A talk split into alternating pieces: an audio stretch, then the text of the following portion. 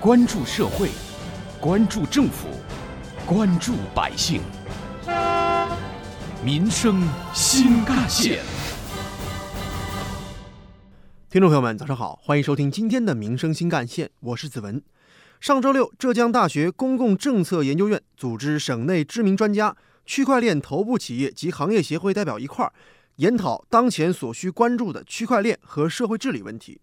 忽如一夜春风来，区块链重回舆论焦点。蛰伏了一年多的区块链行业开始苏醒了，引发了新一轮区块链价值讨论。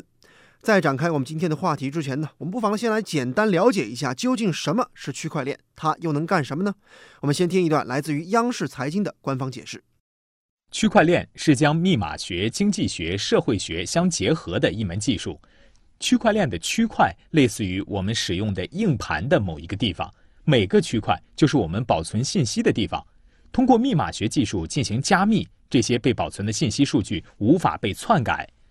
区块链解决的一个最重要问题是中介信用问题。通俗的来讲，以前两个互不信任的人要合作很难，必须依靠第三方，比如转账必须通过银行，但通过区块链技术，人们可以在没有任何中介参与的情况下，实现双方互信的转账行为。陌生的双方如何实现了相互信任？这是怎么做到的？这就是区块链的大杀器，通过去中心化实现安全。正是因为这种去中心化特点，人们把这种技术称之为区块链技术，或者叫做分布式记账技术。二零一九年，区块链进入应用期，已由金融领域延伸到数据确权、隐私保护、版权保护、数字政务、跨境金融和贸易等多领域。关于区块链，人民日报给出文章的定义是：所谓区块链即去中心化的分布式账本，其本身是一系列使用密码学而产生的相互关联的数据块，每一个数据块中包含了多条经比特币的网络交易有效确认的信息。从主要特征来看，可以高度概括为去中心化、陌生人的高度信任、加密算法、价值传递、可追溯性等五大特征。关于区块链的解释呢？最近这次中共中央政治局就区块链技术发展现状和趋势进行的第十八次集体学习的特邀老师，中国工程院院士、浙江大学区块链研究中心主任陈纯的一个比喻，或许更加简明。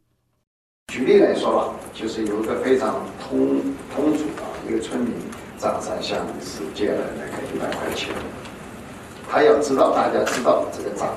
然后呢，他通过村里的广播站。全程广播这个事情，然后全体的村民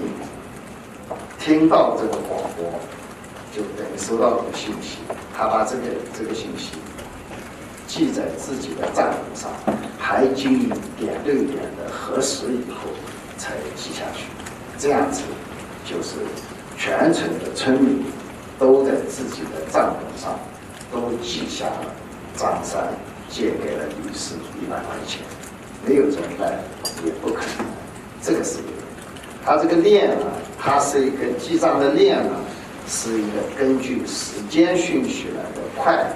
快照的这么一个链，我们叫区块链。按照时间的顺序，头尾相连，可回溯。按照时间可回溯，不可篡改，因为每个都是密码的。而且你要篡改可以核实的区块链的一个一个思想嘛，它就是说是单点发起，全网广播，交叉审核，然后呢共同记账。区块链被认为是下一代颠覆式创新技术，其核心优势就是去中心化。运用数据加密、时间戳、分布式共享等手段，构建全新的信任机制和高效的协同机制，从而催生了诸多全新的应用场景。简单说完了什么是区块链，我们还要搞清楚一个问题，那就是往往和区块链一同被提及的比特币又是什么？它和区块链是什么关系呢？人民日报发表的文章曾这样介绍：简单来说，区块链起源于比特币。二零零八年十一月一号。一位自称中本聪的人发表了一篇名为《比特币：一种点对点的电子现金系统》的文章，阐述了基于 P2P 网络技术、加密技术、时间戳技术、区块链技术等电子现金系统的构架理论。这标志着比特币的诞生。两个月之后，理论步入实践。二零零九年一月三号，第一个序号为零的创世区块产生。几天之后的二零零九年一月九号，出现了序号为一的区块，并与序号为零的区块相连接，形成了链，也标志着区块链的诞生。作为一项被认为将引领全球新一轮技术变革和产业变革的新技术，区块链早就成了舆论焦点。仅今年上半年，全球区块链行业就发生了二百一十六起融资事件，融资总金额高达一百六十五点三七亿元。在中国，区块链技术同样在全速奔跑。二零一一年，国内经营范围包含区块链的企业仅有三百七十九家，但截止今年十月底，国内区块链公司已达到了两万七千五百一十三家。按照恒大集团首席经济学家任泽平的说法，这项新技术能够为实体经济和金融系统赋能。诚实与透明的区块链，其优势可以概括为范围广、跨主体、提效率、降成本。那么，区块链作为核心技术自主创新的重要突破口，我们又能做什么呢？万众期待之下，区块链加的浙江力量又将如何释放呢？稍后我们继续关注。挖掘新闻真相，探究新闻本质，民生新干线。在接受浙江日报记者采访时，浙江大学计算机学院副教授、杭州区块链技术与应用联合会秘书长季江明透露，浙江的区块链起步比较早，不管是区块链的研究还是产业发展，都走在全国的前列。他同时表示，区块链要上网，必须要备案。两期下来，北京有一百五十家企业，广东有一百三十家，浙江有七十七家。浙江与冠亚军的差距，是因为很多的金融系统总部在北京和广东。除去这个因素，浙江的实力还是非常不错的。而浙江大学公共政策研究院执行院长、浙江省区块链技术应用协会会长金雪军教授在接受浙江日报记者采访时曾表示，区块链发展的首要任务应当是服务实体经济，让区块链在推动产业技术转型和经济社会发展中发挥积极作用，使得区块链技术在与实体经济相关的多个领域、多个场景当中更好地得以应用。那么，区块链真正的优势是什么呢？根据人民日报的介绍，从区块链的特征来看的话，区块链能够更好地传递价值，能够更好地保护用户隐私和帮助用户获得更多的权利，改变互联网的生产关系。正是由于作为底层技术的区块链具有上述突出的优势，与互联网技术一样，区块链很有可能成为新一代信息基础设施和社会的操作系统。而未来，区块链加将赋能各个行业，大幅度提升国家治理能力和更好地服务于实体经济发展。在这一点上，北京大学光华管理系主任刘小雷在接受央视财经频道采访时，也表达了自己的观点。通过区块链的技术来支持实体经济，传递的信号应该可以这样理解：区块链的发展，行稳才能致远。显然不是希望大家来短期炒作。而且我们鼓励的这些区块链应用呢，更多的是在机构、政府部门或者企业之间形成信息和数据的共享，这更多的是一个联盟链的应用。事实上，跟比特币没有太大的关系，而且可能往往在这个风口上，更应该警惕一些打着区块链的旗号做一些违法违规事件的一些企业和个人。而央视财经评论员马光远则认为，随着区块链技术的发展，大面积的普及应用只是时间问题。一个是区块链技术它的革命性的一个应用，嗯啊，就是说它被称为下一代最重要的互联网技术，啊，最基础的技术、最底层的技术。所以我们在这个方面，如果说在上一代互联网整个这种技术发展过程中，中国是一个跟随者的话，那么这一次我们要做什么？我们要做引领者，我们要和他们同步来进行发展。